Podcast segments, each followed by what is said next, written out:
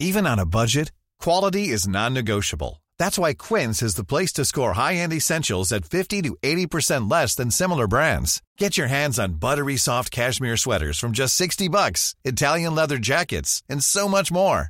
And the best part about Quince, they exclusively partner with factories committed to safe, ethical, and responsible manufacturing. Elevate your style without the elevated price tag with Quince. Go to quince.com slash upgrade for free shipping and 365-day returns. Bonjour, bonsoir, bon après-midi à tous et bienvenue dans Histoire de mec, le podcast qui donne la parole aux mecs pour parler de masculinité. Il y a quelque temps, j'ai posté un appel à témoignages sur mes réseaux sociaux personnels et sur ceux du podcast, incitant mes auditeurs à venir raconter leur expérience de l'avortement. Alors on parle beaucoup d'avortement côté femme, et heureusement que c'est de moins en moins un sujet tabou, mais comme souvent concernant les sujets tournant autour de la procréation, on entend très ou en tout cas trop peu les mecs. Si le slogan Pas d'utérus, pas d'opinion est toujours essentiel pour rappeler que le droit à l'avortement concerne avant tout les femmes et leur corps, il me paraît intéressant de ne pas oublier que dans beaucoup de cas en tout cas, une femme qui avorte est accompagnée d'un homme qui a joué un rôle décisif dans cette grossesse. Et même s'ils respectent totalement la volonté de leur compagne d'avorter, qu'ils ne le vivent pas dans leur corps, certains hommes vont vouloir accompagner leur partenaire dans cette démarche et une IVG peut avoir aussi un impact sur eux, pas physique bien sûr, mais émotionnel. Aussi, je trouvais important d'écouter les paroles des hommes à ce sujet. Alors, ils ne sont finalement que cinq à m'avoir envoyé une note vocale, mais c'est déjà un début. Un grand merci donc à Xavier, Johan, Christopher, Pierre et Kylian pour cette prise de parole rare. Merci d'avoir exprimé ce qu'ils avaient ressenti lors de l'avortement. Si vous vous sentez concerné et que vous souhaitez me raconter votre expérience de l'avortement de votre partenaire, n'hésitez pas à m'envoyer un vocal en cliquant sur le lien dans les notes de cet épisode. Je referai un nouvel épisode dans quelques mois en fonction des témoignages reçus. Enfin, le sujet de l'IVG soulève un tout autre problème, dont on parlera bientôt dans l'histoire de mec, la contraception masculine, qui est quasi inexistante aujourd'hui, ou en tout cas dont les méthodes non définitives sont encore trop peu connues. Je vous donne rendez-vous prochainement pour un épisode sur le sujet. Enfin, si vous voulez entendre d'autres mecs évoquer l'avortement, je vous mets dans les notes un lien vers la VOD d'un documentaire intitulé La place de l'homme de Colline Grandot, où elle a interviewé 5 hommes de 20 à 40 ans à propos de l'avortement de leur compagne. Un grand merci à vous et bonne écoute. Even on a budget, quality is non-negotiable. That's why Quince is the place to score high-end essentials at 50 to 80% less than similar brands. Get your hands on buttery soft cashmere sweaters from just 60 bucks, Italian leather jackets, and so much more. And the best part about Quince, they exclusively partner with factories committed to safe, ethical, and responsible manufacturing. Elevate your style without the elevated price tag with Quince. Go to quince.com slash upgrade for free shipping and 365-day returns. Je fais part de mon témoignage sur euh, ce que j'ai vécu en tant qu'homme euh, euh, avec l'avortement de mon ex-compagne. Du coup, que je remette un petit peu les idées dans l'ordre parce que c'était pas forcément un moment extrêmement agréable tel que je l'ai vécu. Déjà, pour d'un point de vue de temporalité, il y a eu l'annonce. Donc là, euh, forcément, on se pose plein de questions. Euh, est-ce qu'on garde? Est-ce qu'on garde pas? Si on garde pas, euh, c'est quoi la next step? Comment je fais? Moi, en tant qu'homme, pour être acteur de ce de cette phase-là, si on garde, ben, quelles sont les conséquences? Est-ce qu'on est prêt à ça? Concrètement, on n'était pas prêt à ça. Donc du coup, euh, on a décidé d'un commun accord et on a discuté euh, en adulte euh, de donc de l'avortement. Et du coup, tel que je l'ai vécu en tant qu'homme, euh, alors moi, je me suis, j'ai essayé d'être au maximum en fait présent pour elle. Euh, j'ai posé, euh, j'ai posé des jours euh, pour être là à partir du moment où elle avait commencé en fait euh, entre guillemets le traitement. Euh, donc j'étais euh, présent, j'étais euh, j'étais là à l'appart. J'avais posé mes jours au, au, au boulot, donc j'étais euh, 100% là. Autre point, euh, c'est que bah, on en a beaucoup discuté également. Euh, ça, c'était une vraie force en fait entre elle et moi, c'est que c'est que cette cette étape-là de nos vies, on en a parlé tous les deux, et moi j'en ai parlé aussi à ma famille. Euh, je n'ai pas euh, gardé ça en fait pour moi. Euh, j'en ai parlé à, à mon papa, euh, qui était le premier en fait au courant, et après euh, d'autres membres de la famille euh, très proches euh, étaient également au courant. Et du coup, ça a permis en fait aussi de d'être plus à l'aise en fait vis-à-vis du sujet et, et aussi de partager en fait notre vécu et la façon dont, dont on dont on a vécu ça. Donc ça, c'était aussi, je pense que la communication, c'est c'est absolument primordial pour pour tout, hein. mais dans cette phase là, euh, ça l'est d'autant plus. Donc beaucoup de communication avec l'entourage, beaucoup de communication avec elle évidemment, et une, une présence, euh, une présence aux petits soins euh, pendant à partir du moment où elle a pris le premier café. Et voilà, et j'étais présent, j'ai fait tout ce qui était un mot possible pour pour l'aider. Et, et c'est vrai qu'en fait, en tant qu'homme, tu te sens un peu impuissant face à la situation. Et, et c'est c'est pas forcément facile à vivre en tant qu'homme non plus, parce que euh, parce qu'elle porte une charge énorme euh, sur ses épaules. Elle porte la douleur, elle porte, elle porte plein, plein de choses en fait, hum, plein de choses euh, physiques, symboliques. Et, et, toi, du coup, en tant qu'homme, t'es un peu, tu fais ton, de ton mieux en fait pour comprendre, comprendre ce qu'elle ressent, communiquer avec elle et, et être avec elle pour euh, pour l'accompagner euh, dans cette démarche, euh, qui est pas qui est pas une démarche non plus joyeuse. Donc une fois que c'était fait, euh, il a fallu un temps aussi. Il a fallu un temps où euh, bah, il fallait réapproprier un petit peu, enfin qu'elle se réapproprie un petit peu son corps. Et euh, là aussi, ça a été beaucoup d'écoute, du temps passé sur ça. Et du coup, en fait, se pose aussi également le sujet de la contraception. Et, et moi, dans ma dans ma façon de voir les choses, je j'ai du mal en fait à me dire que 100% de la contraception doit être euh, supportée par euh, par la femme et que l'homme aussi a sa part de responsabilité là-dedans. Ça s'est passé plutôt cette année. Euh, je m'apprêtais à, à, partir en Erasmus en Espagne. Donc euh, moi j'étais déjà en Espagne, j'étais parti quelques semaines pour apprendre un peu la langue en avance. Donc, et, elle était en, Belgique, d'où on est tous les deux. Euh, et on s'apprêtait à partir tous les deux en stop et se rejoindre euh, au milieu parce qu'on avait envie de se revoir et, que les cours commençaient pas avant avant quelques semaines. Euh, et juste avant de partir en stop, euh, bah, elle m'a appelé pour m'annoncer qu'elle était enceinte et je m'en doutais un peu, je crois, parce que, enfin, elle disait depuis quelques jours qu'elle avait mal au sein et un retard de règles en plus, donc en même temps qu'elle essayait de me rassurer et de dire que, que c'était sûrement rien et que ses règles viendraient, qu'elle le sentait, etc. Euh, moi, j'étais pas hyper à l'aise. Et ouais, c'était une drôle de, sensation, ça. je me souviens très clairement que euh, en même temps qu'elle était en train d'annoncer ça, il y a quelqu'un qui est passé devant moi avec une poussette et un bébé. Et le bébé m'a regardé droit dans les yeux. Et ça m'a juste fait cette réflexion de... On peut créer un être humain à deux. En fait, un être humain qui est en train d'être créé dans, dans le ventre de ma copine, quoi. C'était assez fou. euh, mais et donc, ce qu'on a fait, euh,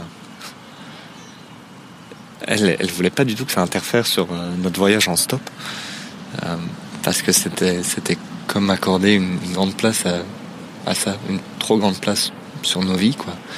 Donc, elle proposait de, de faire ça quand on se retrouverait à Bordeaux. et et qui, avait des, amis à son frère, j'ai qu'on pouvait loger le temps de faire ça et puis après continuer notre voyage en stop euh, jusqu'en Espagne.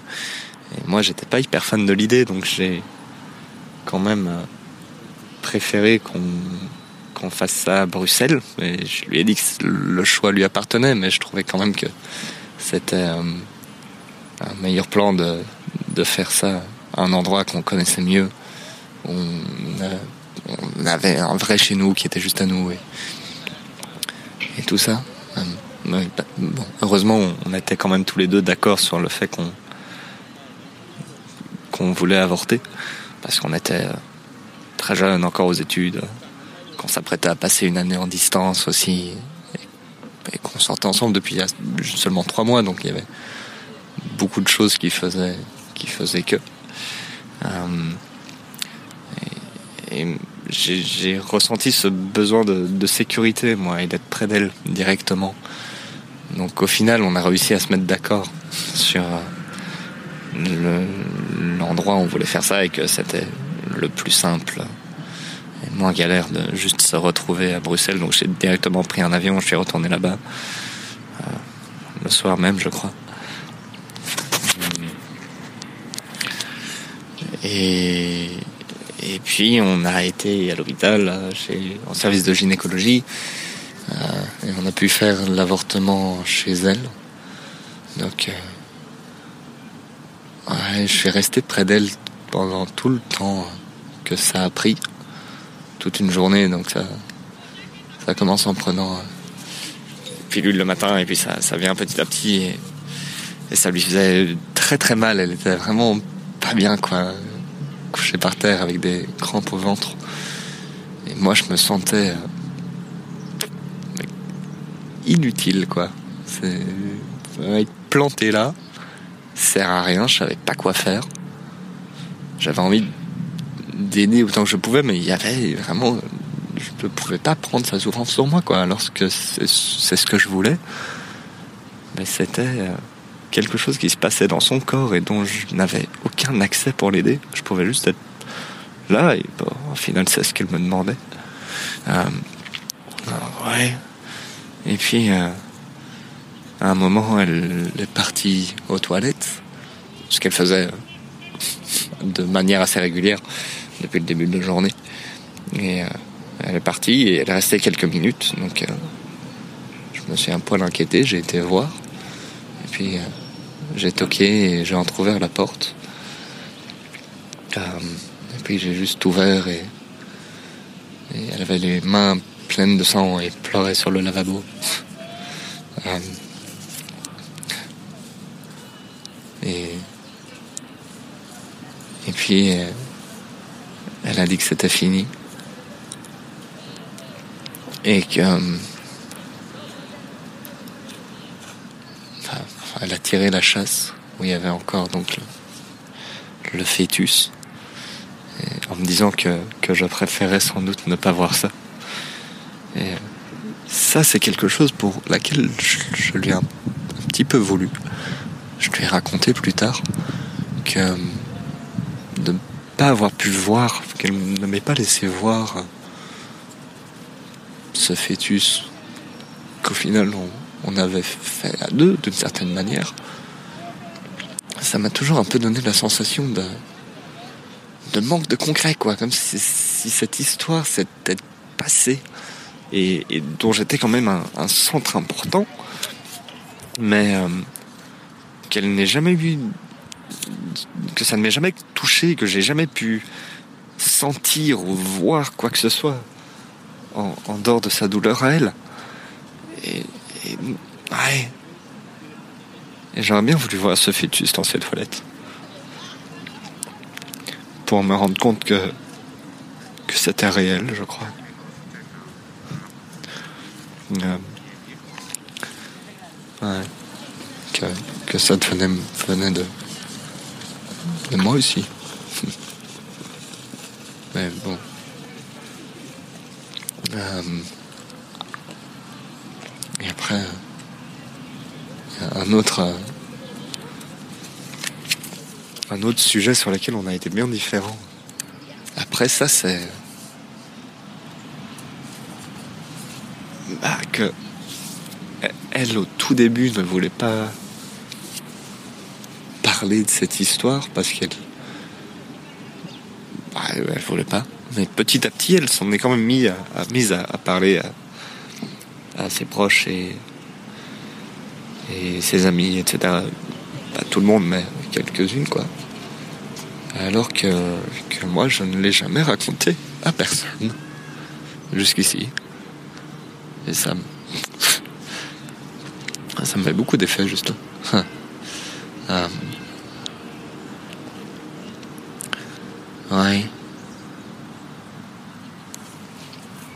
Je, ne sais pas, comme, enfin comme si le fait que ça la, concernait tellement elle ne me conférait euh, pas le droit d'en parler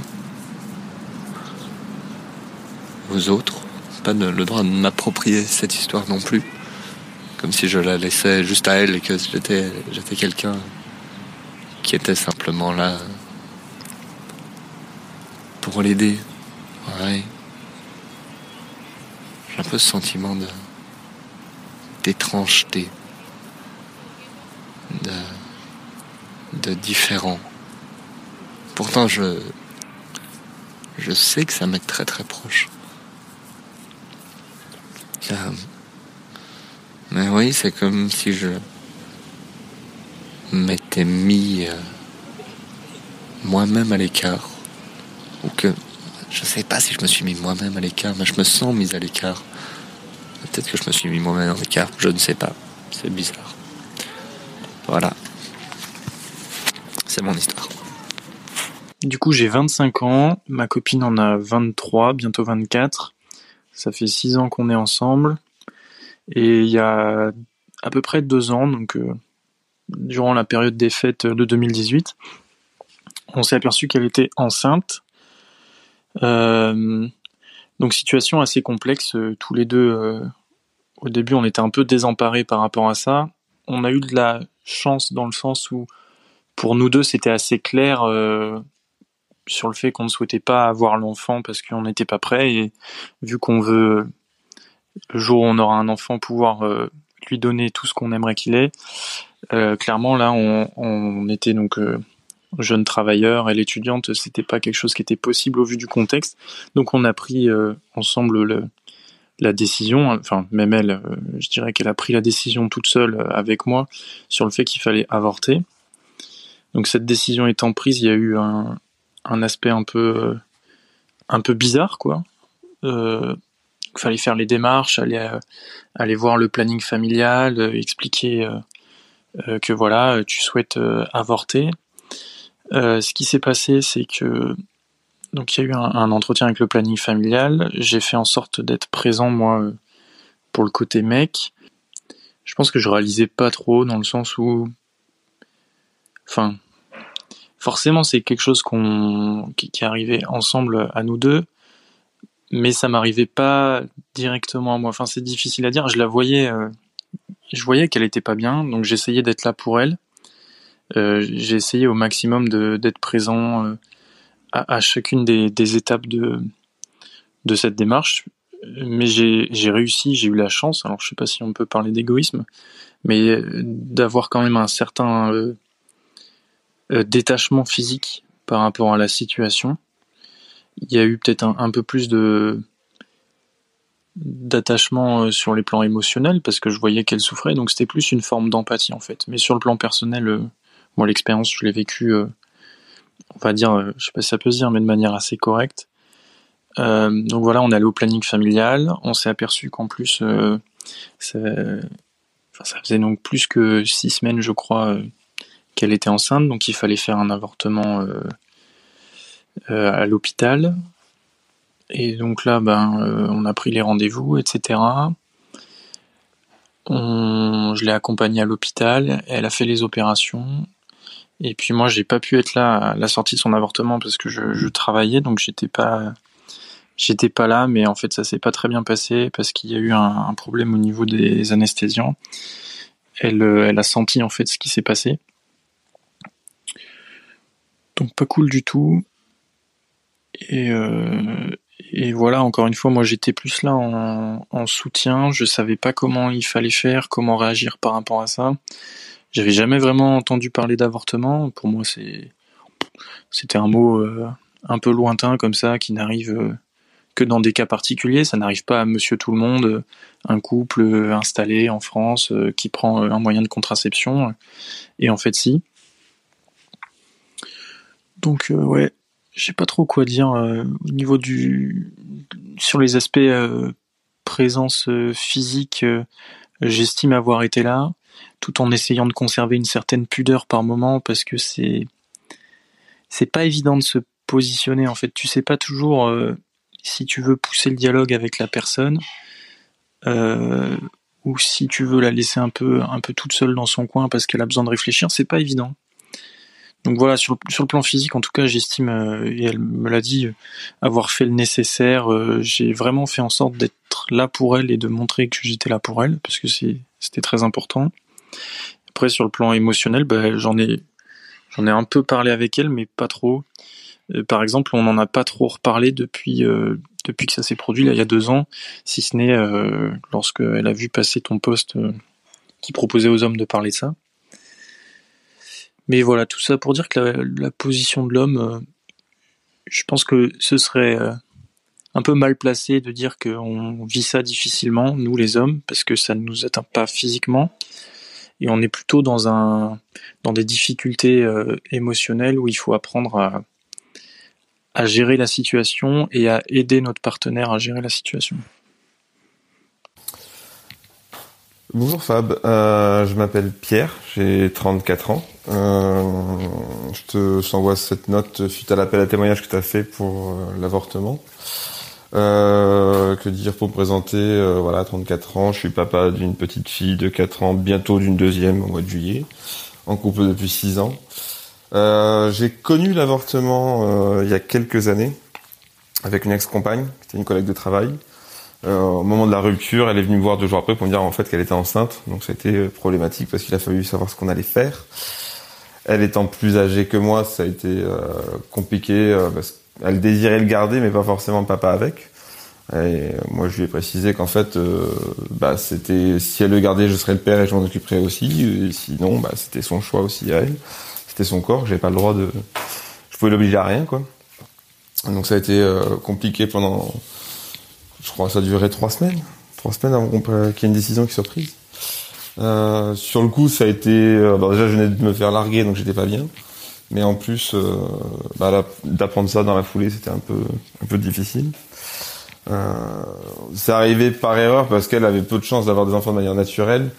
Je, ne suis pas contre la contraception euh, pour les hommes. Au contraire, je prône plutôt le préservatif parce qu'au moins personne n'a besoin de prendre de cachet, on n'a besoin de rien faire. Je trouve que c'est la meilleure manière c'est le truc le plus simple, quoi. Et elle ne prenait pas la pilule non plus. Euh, et refusait elle le préservatif. Je trouvais ça pas bien. Voilà. Donc euh, après c'est une erreur, ça arrive. Pas, on n'est pas les premiers non plus, quoi. Bref, euh, du coup, pendant plusieurs semaines, j'en ai parlé avec des proches, avec des amis, avec mon colocataire, avec mon meilleur ami. Euh, il y a des gens qui ont été très réceptifs à ça, qui m'ont qui m'ont compris, qui ont qui m'ont accompagné. Euh, notamment mon meilleur ami où euh, franchement même lui il a pas dormi à cause de ça. Alors que bon, il vit bien, hein, il est tranquille. Mais euh, et certains par contre, je sais pas, vu peut-être parce que j'étais un homme justement et que bah dans tous les cas c'était pas moi qui portais et qui allait devoir faire quoi que ce soit, estimer que ma détresse entre guillemets n'était pas justifiée ou n'était pas euh, aussi légitime que ça pourrait l'être pour une femme. Ce que je peux comprendre aussi, hein, parce que physiquement je n'allais rien traverser euh, quoi qu'il se passe. Euh, mais j'ai trouvé ça un peu un peu méchant, un peu ouais, assez délicat de indélicat de dire ça à quelqu'un. C'est ta souffrance en gros, je m'en fous quoi. C'est pas si grave quoi. C'est bah, elle va elle a qu'à avorter puis être tranquille, et sachant que pendant plusieurs semaines elle savait pas si elle voulait avorter ou pas.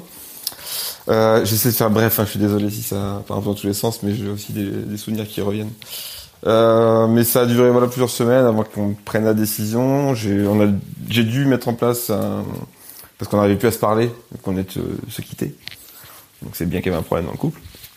Mais on a, j'ai dû euh, contacter ses parents parce que c'était les seuls qui pouvaient la calmer pour qu'on ait une discussion posée. Et, euh, en fait, à chaque fois, ça revenait toujours au même truc du, euh, elle, elle, elle, voulu garder l'enfant toute seule, mais euh, si elle le gardait, j'ai dit, ben non, je serai le père, je vais le reconnaître. Et elle, ça l'a, ça l'a dérangé parce qu'en fait, elle voulait pas du père. Quoi. Ça, c'est un autre débat après. Mais euh, ses parents ont, discuté avec elle et je lui dit, en gros, voilà, tout ce que j'attends, c'est ta réponse. Tu, si tu veux le garder, je suis là. Et, euh, et au final, elle, s'est rendu compte que c'était pas, c'était pas tout à fait viable par rapport à nos deux caractères, que ça allait être compliqué de garder un enfant dans le conflit dès le début. Effectivement, ça aurait peut-être pas été cool pour pour le pauvre petit. Et je me suis rendu compte moi depuis, enfin que j'ai réussi à traverser ça, Il a fallu que je cicatrise, ça a été dur de, me remettre d'une rupture plus d'un éventuel enfant que j'aurais pu avoir. Euh, parce qu'à un moment donné, euh, dans sa tête, elle, elle, le gardait, donc dans ma tête, j'étais là, bon, bah, bah, je vais être papa. Je, je vais pas avoir le choix, je vais devoir y aller. Parce que moi, c'est hors de question que je laisse, je laisse un enfant derrière moi, c'est pas possible. Et euh, j'ai réussi à travailler avec un psy euh, par rapport à ça euh, pendant quelques séances. Ça a pris, je sais plus, ouais, 5-6 séances de psy pour que je commence à vraiment, vraiment avancer et à me dire il faut, faut aller de l'avant. Mais j'avais remarqué déjà à l'époque, entre mecs, quand j'en parlais, à part mon meilleur ami ou des gens vraiment proches, la plupart des hommes, le sujet de l'avortement, enfin, ou ils esquivaient complètement le sujet, ou euh, ça les intéressait pas. Quoi. De savoir comment j'ai pu traverser ça, en fait, strictement rien à foutre. Pas forcément d'empathie par rapport à ça. C'est, euh, j'avais fait mon travail à l'époque pour régler ça. Et tout ça m'est un peu revenu à la gueule euh, il y a 4 ans quand je suis devenu papa.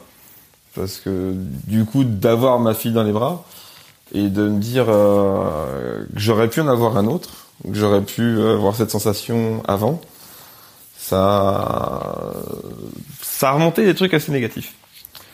J'en ai, reparlé du coup avec une autre psy, parce que, que j'avais d'autres choses à travailler aussi. Et euh, il a fallu que j'aille fouiller euh, vraiment, vraiment loin en moi pour, euh, pour voir à quel point ça m'affectait, parce qu'en fait, c'était. Euh, pour moi, c'est pas concevable d'abandonner un enfant, c'est pas concevable de, de, laisser ça derrière. Et, euh, et en fait, j'avais quand même une sensation d'avoir abandonné celui-là. C'était bizarre. Donc, bah après, on s'en remet, hein, je pense, comme tout. Et, euh, et, depuis, je suis très heureux d'être un papa euh, au maximum investi euh, avec ses filles. Mais euh, ouais, voilà, ça avait été, ça a été compliqué d'un moment de me dire face à moi-même, est-ce que tu l'as pas abandonné ce gamin aussi? Même si j'aurais, j'aurais accepté qu'il soit dans ma vie si elle l'avait gardé. Donc moi, je m'appelle Johan, j'ai 35 ans bientôt, enfin cette année j'aurai 35 ans. Je suis marié, j'ai deux petits deux petits garçons. Donc en fait, l'avortement, quand j'ai rencontré mon épouse au bout de ça faisait pas un mois, un mois et demi qu'on était ensemble. Du coup, elle est tombée enceinte et donc c'était il y a dix ans. Euh, c'était juste inconcevable de pouvoir garder cet enfant à ce moment-là parce que enfin c'était pas le moment. Ça faisait un mois qu'on était ensemble. Voilà quoi, c'était juste pas pas pensable. Donc déjà à ce moment-là, c'est un choix qu'on a fait tous les deux d'aller vers l'IVG. Euh, autant dire que c'est un parcours du combattant. Enfin, à l'époque, en tout cas, c'était un parcours du combattant. Euh, rien que pour avoir déjà des, rendez-vous, vraiment, c'était très compliqué. Et, euh, directement, en fait, on nous a mis en, en faute par rapport à ça. Et on a été très mal accueillis euh, par les services hospitaliers qui vraiment nous ont... ben moi, j'avais 25 ans, ma femme en avait 21. Vraiment, on nous a traités comme des enfants, comme quand on se... On est on ne faisait pas attention, alors bon, on se protégeait. Mon épouse, euh, à l'époque, prenait la pilule et enfin voilà, c'était un accident, tout simplement. Alors ça nous a criminalisé, vraiment, c'était affreux, quoi. Euh, on est tombé malgré tout sur euh, une personne plutôt bienveillante, c'était un psychologue à l'hôpital qui était, qui pour nous a écoutés, vraiment. Mais sinon, le reste des, du personnel, que ce soit les gynécos, les infirmiers, les sages-femmes, Vraiment, ça a été très, très, très dur, quoi. Vraiment euh, infantilisant, euh, aucune bienveillance, vraiment juste. Euh, en fait, on nous mettait un peu face à nous-mêmes et en nous disant qu'on devrait avoir honte en fait de ce qu'on avait fait, alors que pour l'instant, elle était juste tombée enceinte et qu'on n'était pas allé plus loin, quoi. Cette première partie déjà assez compliquée et après le jour de la de l'IVG, le jour de l'intervention, parce que du coup, a, donc on a eu l'IVG par par aspiration. Et euh, là, vraiment, on est arrivé le matin très tôt. Je crois qu'il fallait qu'on soit à 6h ou 6h30 à l'hôpital. Enfin, vraiment, très très tôt. On nous a fait rentrer dans une petite salle d'attente où il y avait trois ou quatre autres euh, jeunes femmes qui devaient subir une IVG. Et euh, eh bien, écoute, donc on trouvait dans cette petite salle.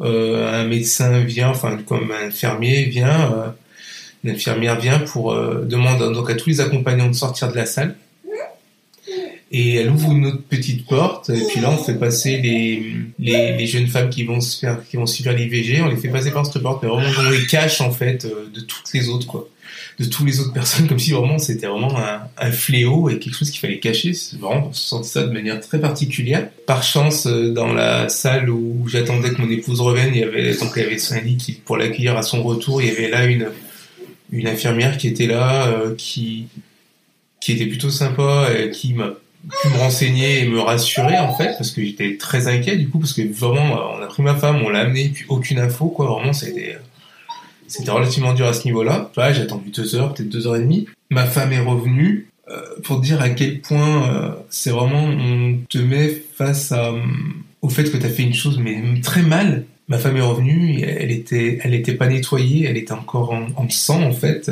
enfin de l'intervention il y avait encore du sang au niveau de ses jambes et tout, vraiment, c'était, vraiment, ils l'ont laissé dans l'état où ils ont, où ils sont allés chercher le, l'embryon, quoi. Personne n'était là pour la, pour la rassurer. Or, cette infirmière qui était dans cette salle, qui lui a amené un verre d'eau, machin et tout, mais vraiment, sinon, aucune compassion. Et puis, c'était, ben voilà, dans une heure, quand vous repartez chez vous, quoi.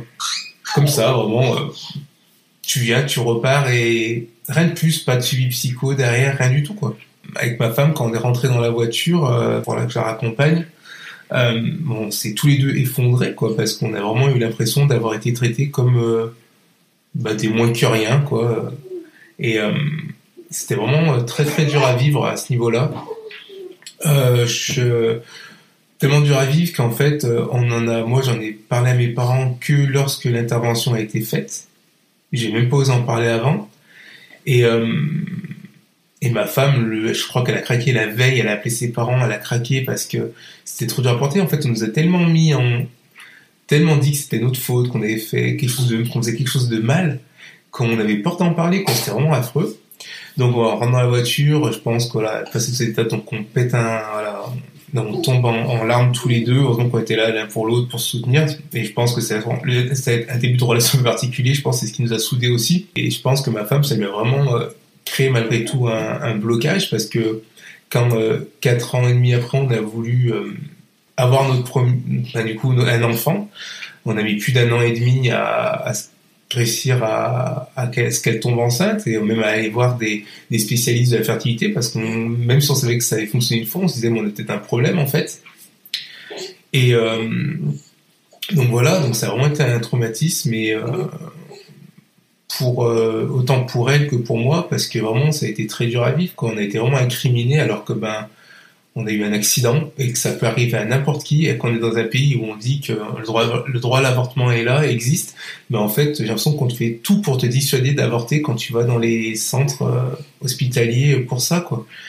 Donc voilà donc c'est un moment peu agréable à vivre très très peu agréable à vivre. Donc j'ai deux petits garçons et je ferai tout euh, quand ils seront en âge euh, pour leur en parler, pour expliquer que si un jour ça leur arrive, que ben, nous, les parents, nous, on est là pour, euh, on est là pour eux, leur pour en parler, qu'il faut pas, c'est pas une honte, il y a pas de, ça arrive, ça, ça arrive à tout le monde et en fait, quand t'en parles autour de toi, tu te rends compte qu'il y a beaucoup de personnes qui subissent des IVG, qui sont, qui se font face à l'avortement. Et euh, voilà quoi, c'est vraiment, euh, faut en parler, c'est pas un sujet tabou, faut arrêter avec ces, ces histoires de, voilà quoi, c'est pas un sujet tabou et moi, je vais faire en sorte que, voilà, que mes garçons, euh, eh ben, de leur en parler et de, les soutenir. Et, et voilà. quoi. J'espère que mm, mon témoignage euh, pourra te servir. Et si ça peut aider d'autres personnes, ben, tant mieux. Au revoir.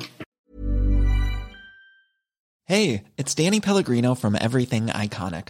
Ready to upgrade your style game without blowing your budget? Check out Quince. They've got all the good stuff shirts and polos, activewear, and fine leather goods all at 50 to 80% less than other high-end brands. And the best part? They're all about safe, ethical, and responsible manufacturing. Get that luxury vibe without the luxury price tag. Hit up quince.com slash upgrade for free shipping and 365-day returns on your next order. That's quince.com slash upgrade.